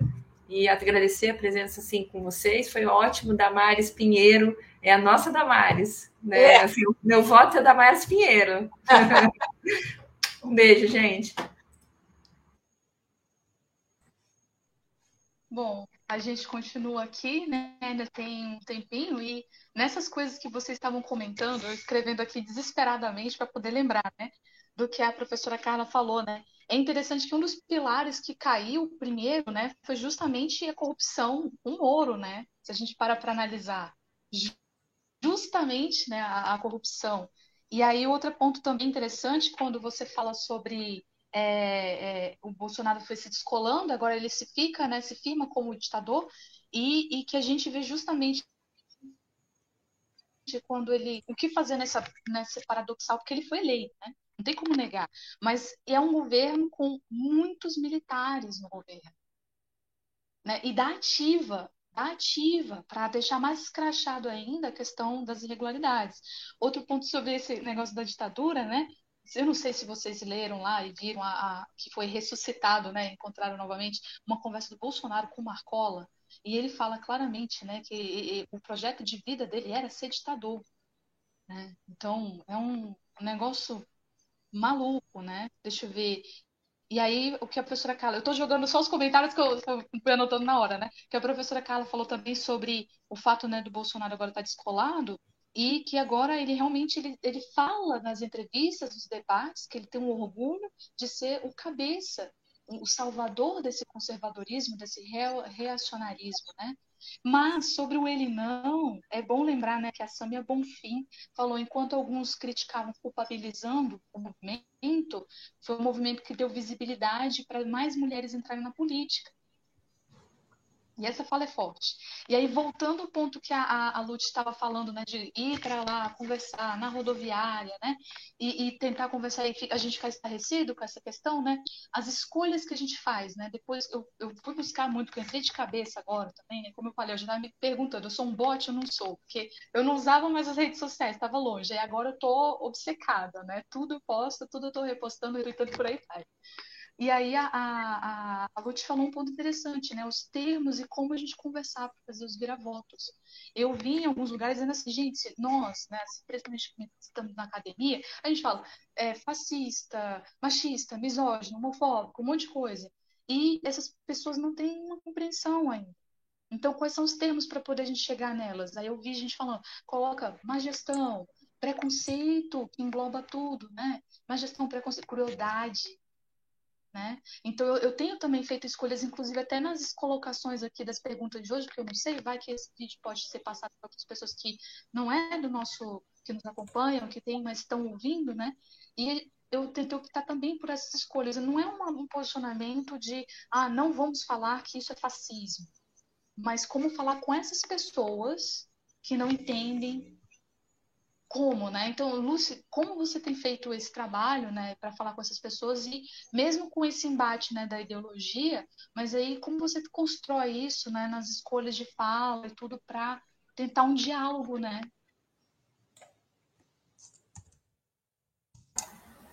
Não, então, é... de fato, assim, tem esse discurso que a gente faz entre a gente, é, se tivesse colado, a gente teria vencido no primeiro turno, né?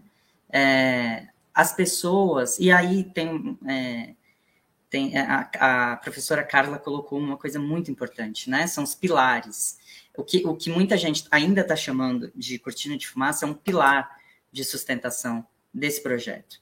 Né? O, que, o que a Alves representa, o que ela é a grande figura, que é o pânico moral, é um pilar de sustentação importantíssimo, porque o outro pilar, que é o ultraliberalismo, ele passa a ser menos importante na cabeça de pessoas que são mais afetadas por ele, né? É, porque o pânico moral é, justifica, né? Sim, de fato, eu tô, meu salário, é, meu poder de compra diminuiu, é, tô toda ferrada, etc. Mas as crianças não estão sendo ensinadas a ser gays. Mas a gente não virou comunismo. E aí você pergunta, uma, sabe o que, que eu faço, assim?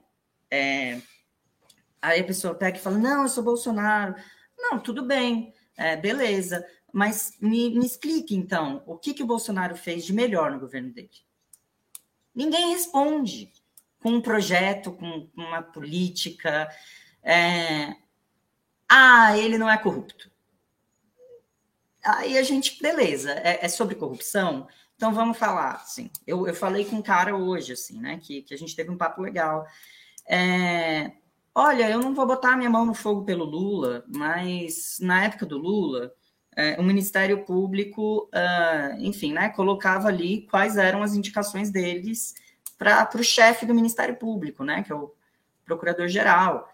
É, e o Lula sempre respeitou. O Bolsonaro não está nem aí, né? Quer dizer que o Ministério Público não tem mais. Uh, uh, não tem mais autonomia, né? E a gente viu até o próprio Moro, ó, o Moro, né? Saiu do governo falando que o Bolsonaro estava interferindo na Polícia Federal. Se a gente não tem autonomia na Polícia Federal, né, no Ministério Público, que é essa galera aí que, que investiga a corrupção, como, aí fica muito fácil, né? O Bolsonaro fala que não tem corrupção, né? É, enfim, né? Aí a gente falar também dos processos do Lula, que o, Bolso, o, o Moro ele foi declarado incompetente e tal. E então vamos vamos tentar ouvir primeiro o que, que é importante para essas pessoas, né? Porque não adianta eu chegar para uma pessoa que ainda não decidiu o voto dela e falar, não, porque o Lula tirou o Brasil do mapa da fome, o Lula fez Minha Casa Minha Vida, o Lula fez o Bolsa Família, é, é, o Lula colocou mais jovens na universidade. Etc. Gente, o Lula está falando isso é, enfim, desde que ele foi preso, entendeu? É, as pessoas sabem disso. E mesmo assim elas não, não, decidiram votar no Lula. Então, o que, que adianta eu ficar falando isso? Né? Se as pessoas ainda não decidiram o voto delas no Lula, é porque elas têm pé atrás. Então, é, é, é, infelizmente, essas pessoas não vão votar no Lula pelo mesmo motivo que a gente. É, então, a gente tem que mostrar o que, que tem perigo. Né? E, e, e para isso, é, é, considerar que o pânico moral, né, que as pautas aí que, que eles estão usando é um pilar e não uma cortina de fumaça, né, uh, que, que tudo o que a Lava Jato criou para a imagem do Lula é um pilar e não uma cortina de fumaça também, né? Então é isso, assim. Primeiro a gente escutar as pessoas e aí a gente saber falar sobre o tema, né? É, acho que isso é importantíssimo, assim. É, é, e, e, e, assim, é, entender como é que essas pessoas pensam, sabe? É, justamente para que a gente entenda que, que existe um pilar de sustentação tão forte que o ultraliberalismo ele é justificável na cabeça dessas pessoas que são as que são mais afetadas por isso. Entendeu? Pode falar, professor. Não, mas é porque também, Lute, eu acho que a gente tem que considerar que o que há de pior do ultraliberalismo, né, que é, é a falta de proteção social no trabalho, a exploração máxima, a, o desamparo social total. Muitas dessas pessoas já conhecem, uhum. mas não conhecem no governo Lula, conhecem historicamente, né? Não é que, elas conhecem porque isso aconteceu antes com elas no governo Lula, é que mesmo as melhorias sociais possíveis né, nos governos do PT, elas também se dão de maneira desigual, elas não conseguem alcançar o conjunto da população de maneira universal. Então, é, é muito, muito fácil você perceber é, isso, por exemplo, pegar um exemplo da, da, das camadas mais pobres da zona norte do Rio de Janeiro. Você tem favelas que foram muito beneficiadas com políticas públicas, é, com recursos do exterior, com recursos de organismos internacionais, etc. Às vezes até com recursos do governo, como o último projeto de é, urbanização do governo federal.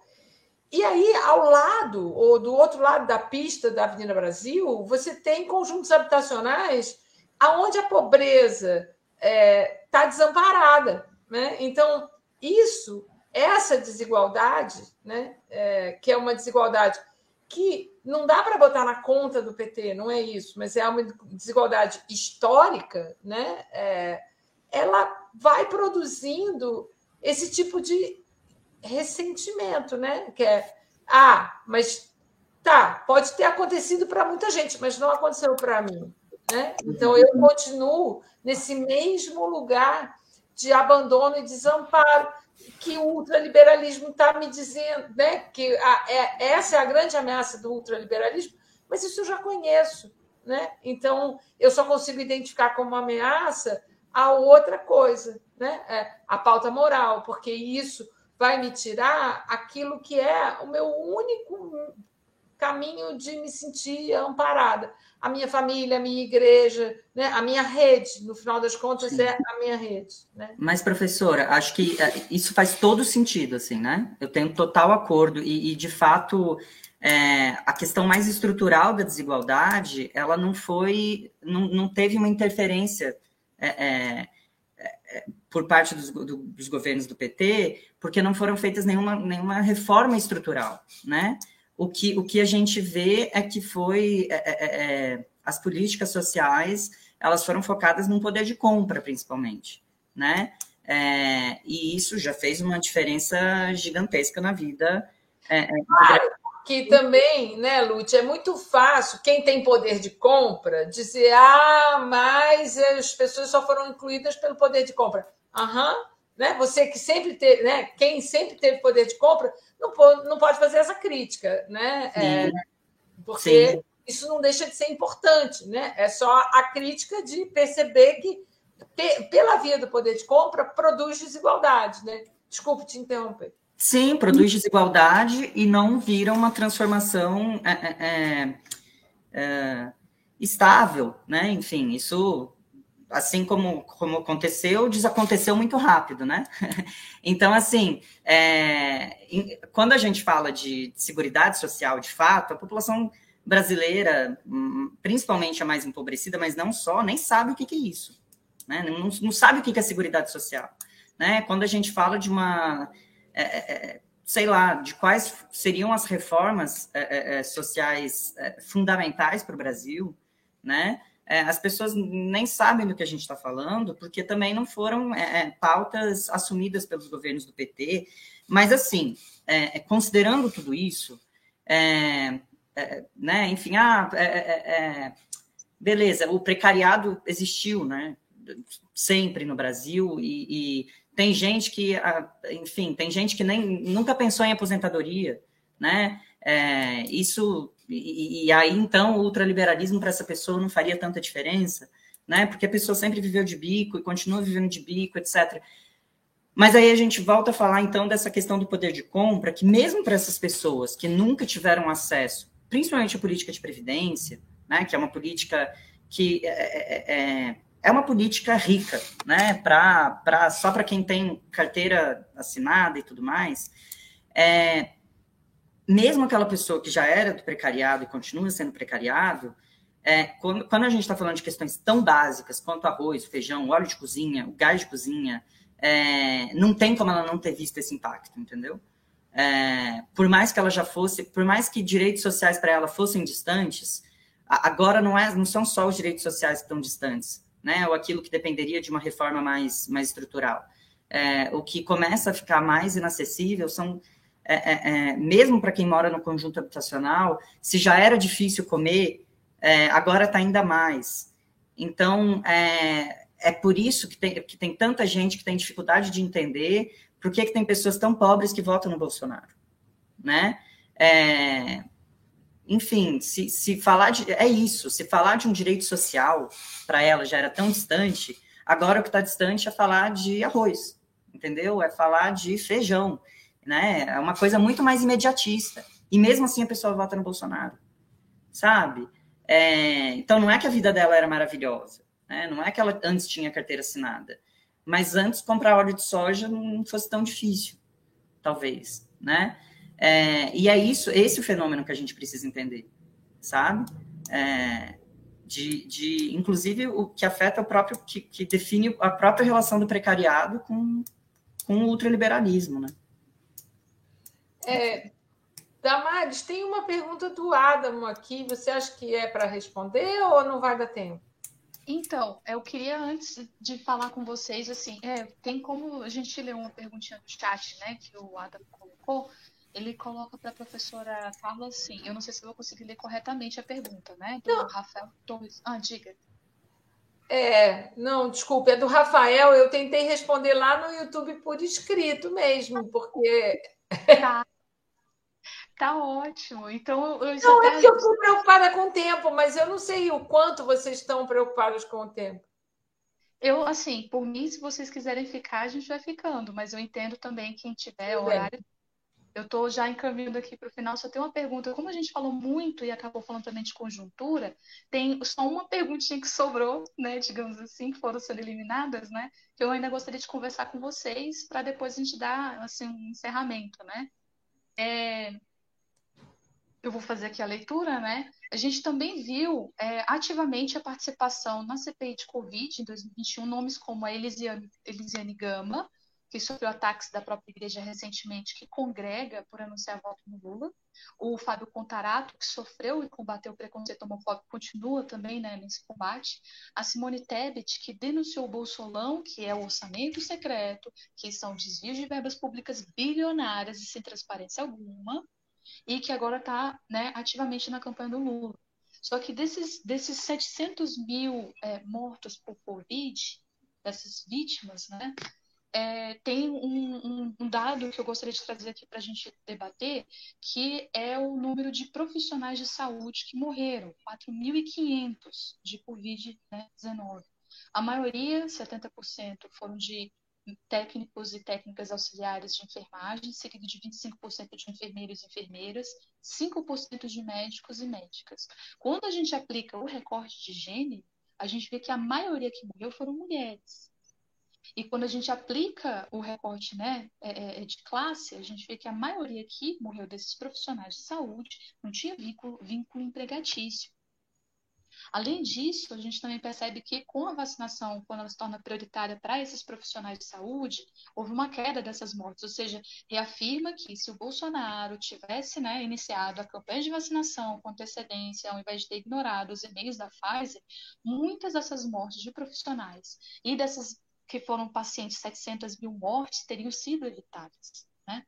Além disso, tem um site na internet que é mulheresnapandemia.soft.org, que faz um mapeamento dos impactos sobre as mulheres, desde o cuidado, renda, entre outros pontos, e mostra que a maioria das mulheres afetadas foram mulheres negras. Então, eu gostaria que vocês falassem um pouco disso, certo? Se, se puderem. Lute, começa? Pode ser. E aí, talvez para já ir fazendo as considerações finais, então, é, enfim, é, é, é, quando a gente olha esses dados da pandemia, a gente também percebe que é, o, o, quanto, o quanto isso está sendo banalizado, assim. é, a pandemia não tem sido um ponto central da campanha. Né? A, a má gestão do Bolsonaro é, não está sendo um ponto central, infelizmente. Né? É, pensa, vamos pensar, foram quase 700 mil pessoas mortas por Covid. Né? É, quantas famílias é, foram de, de pessoas que, que, perderam né, uh, entes é, não estão votando no Bolsonaro apesar disso, né? A família do meu companheiro, né, perdeu, é, é, enfim, uma, uma pessoa, né, que era, era uma, é, enfim, a, a, a, irmã da minha sogra, né, e que era uma pessoa presente, né, que, que era uma tia, era uma mãe, etc. E mesmo assim, é, enfim, uma parte grande da, da família vota no Bolsonaro, sabe?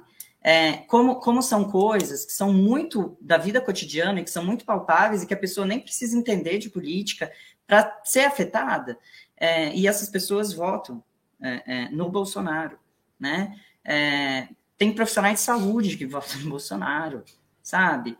É, se, se, se, a maioria desses profissionais de saúde que morreram são técnicos de enfermagem, né, como se apontou, poxa, quem, quem, quem é enfim, né, quem, quem é a maioria do, da, dos enfermeiros, dos técnicos de enfermagem, são mulheres.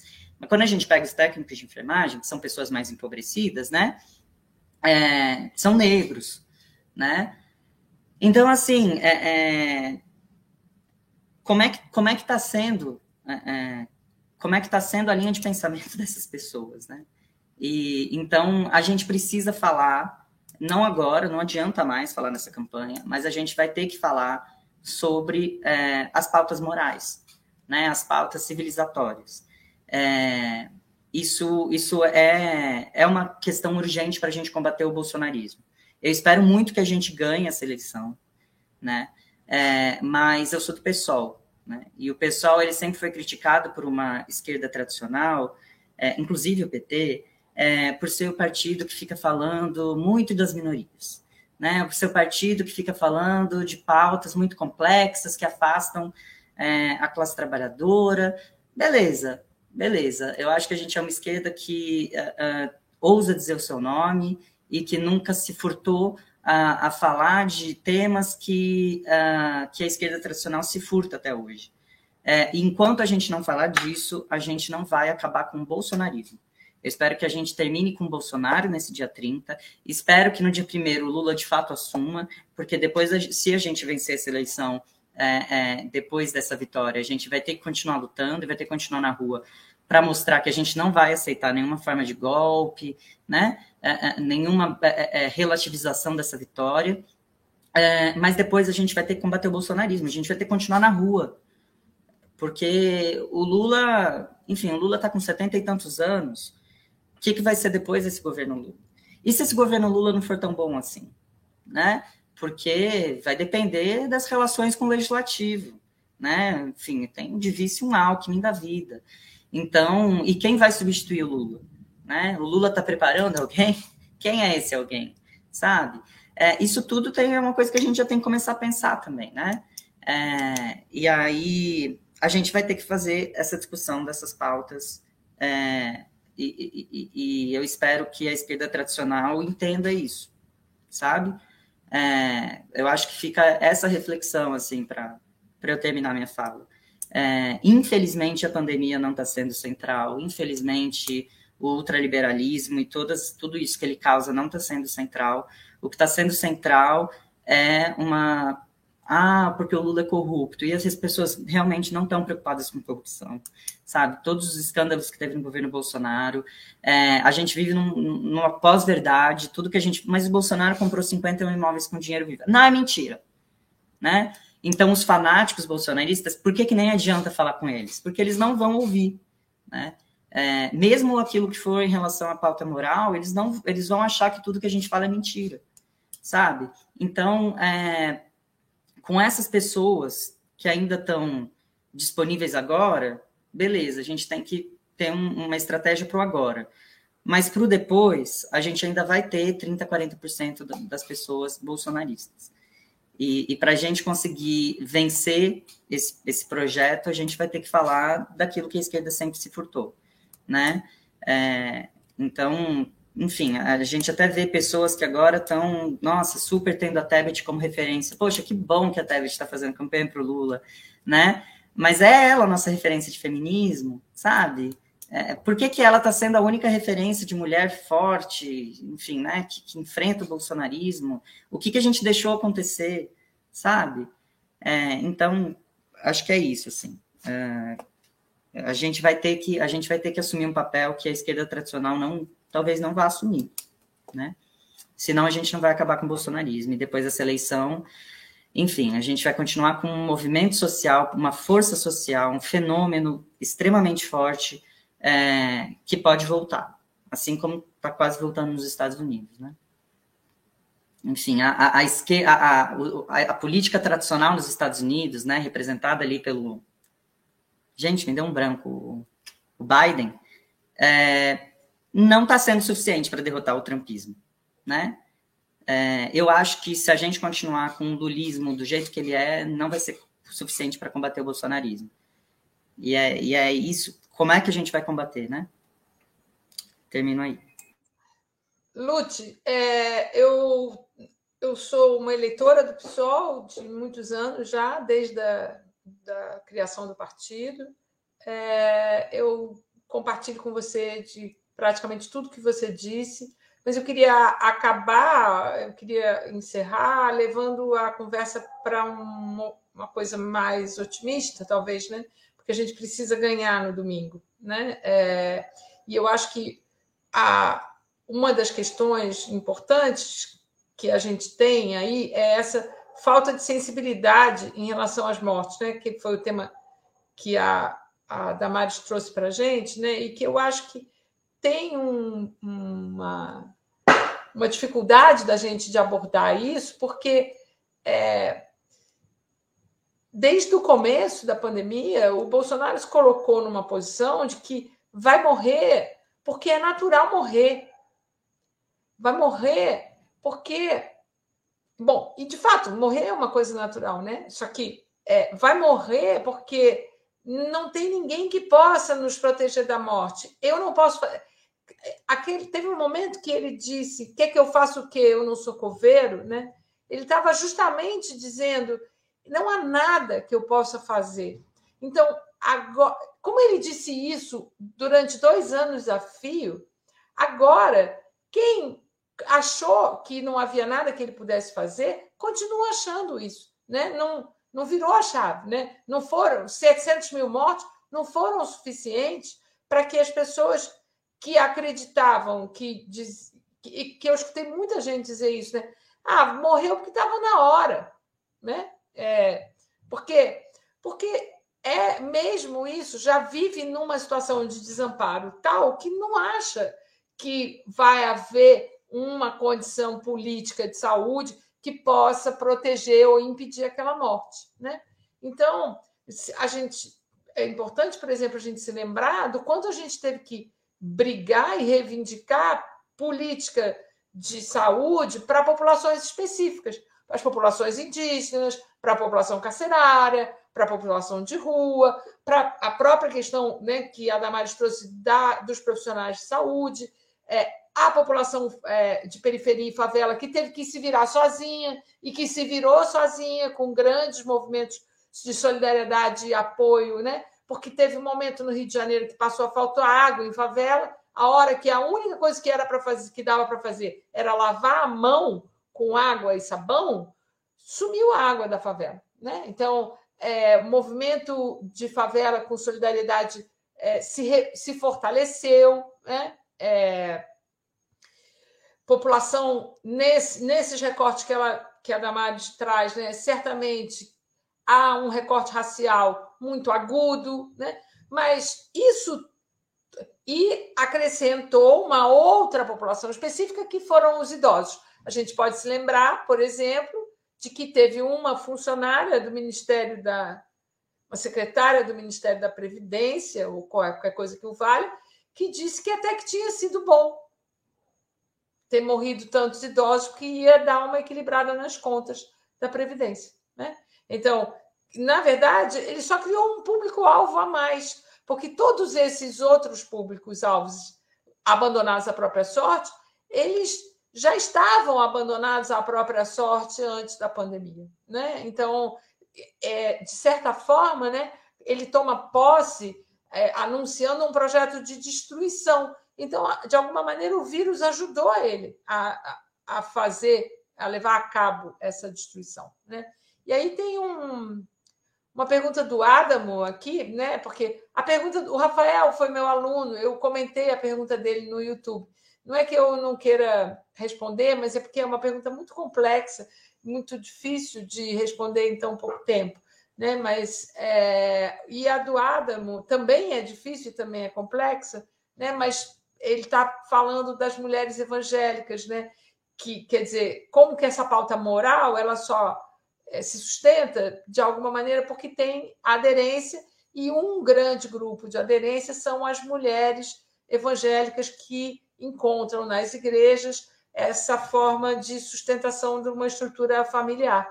E aí eu acho que muito importante né, que a gente é, reconheça que é, a pobreza, é, o desamparo, é, abate as mulheres, né?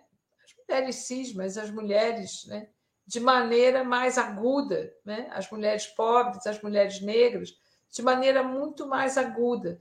Então, é razoável, de um certo ponto de vista da sobrevivência, que elas busquem, que elas sejam aquelas que busquem mais amparo para as suas condições de desamparo.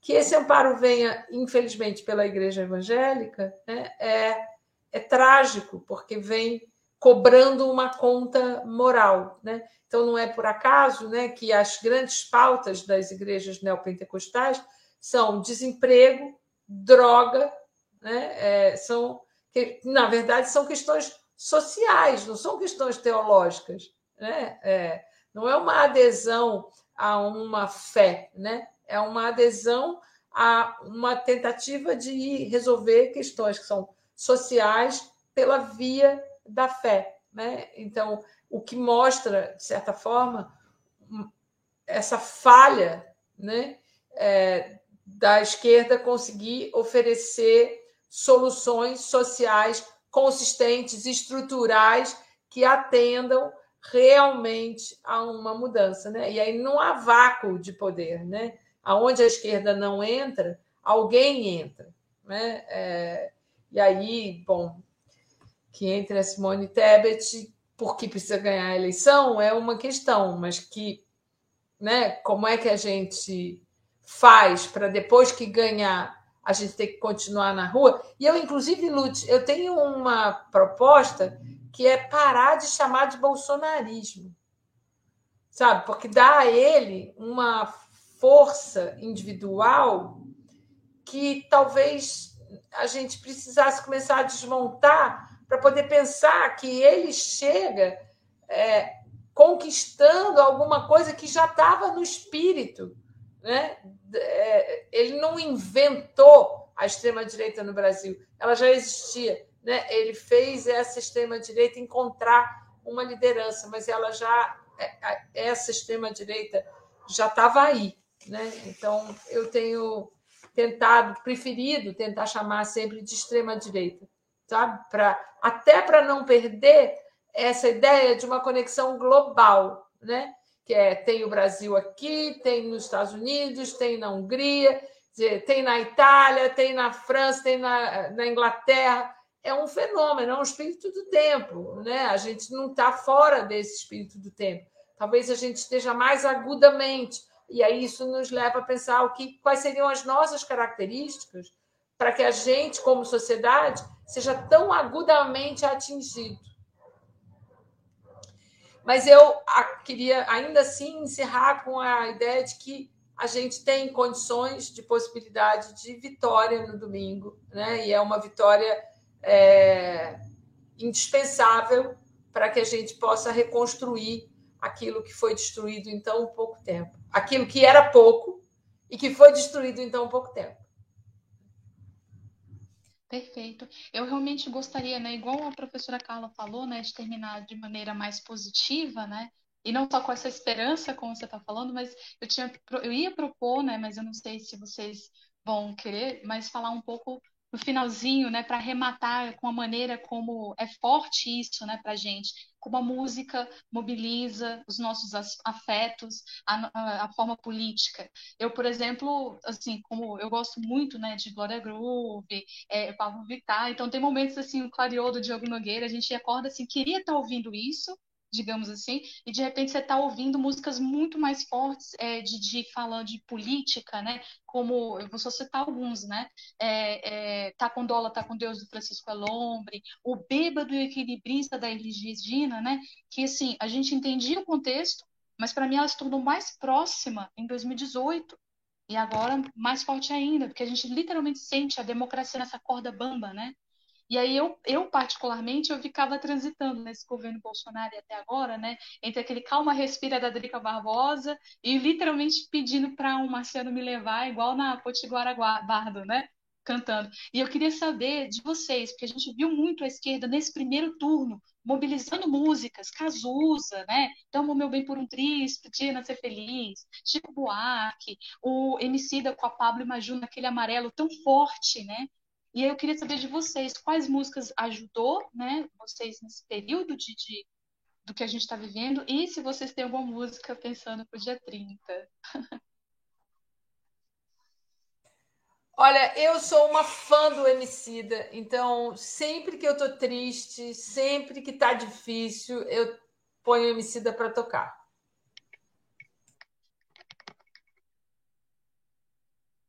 Ai, meu Deus.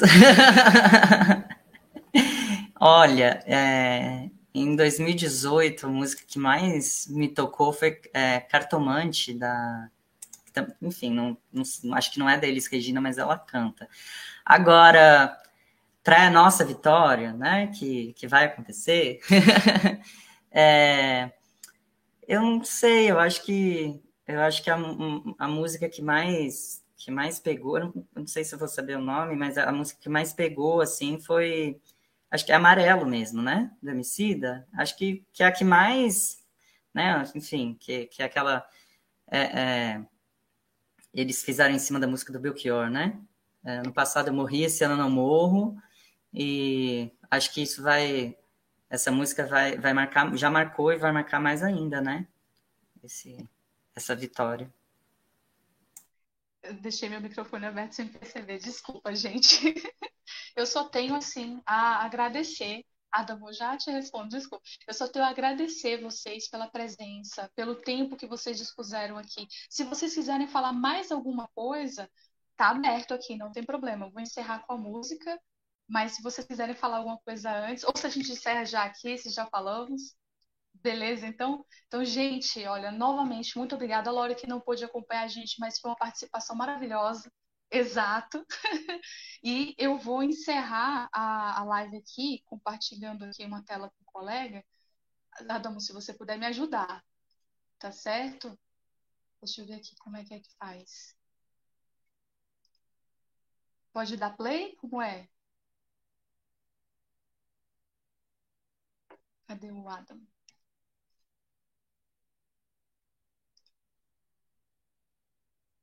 Vai acabar caindo a, a, a, a live desse jeito. Será que pode dar? Não tá ouvindo, né? Então, eu tô esperando só o Adam. Ah, beleza, pode dar play. Vamos lá.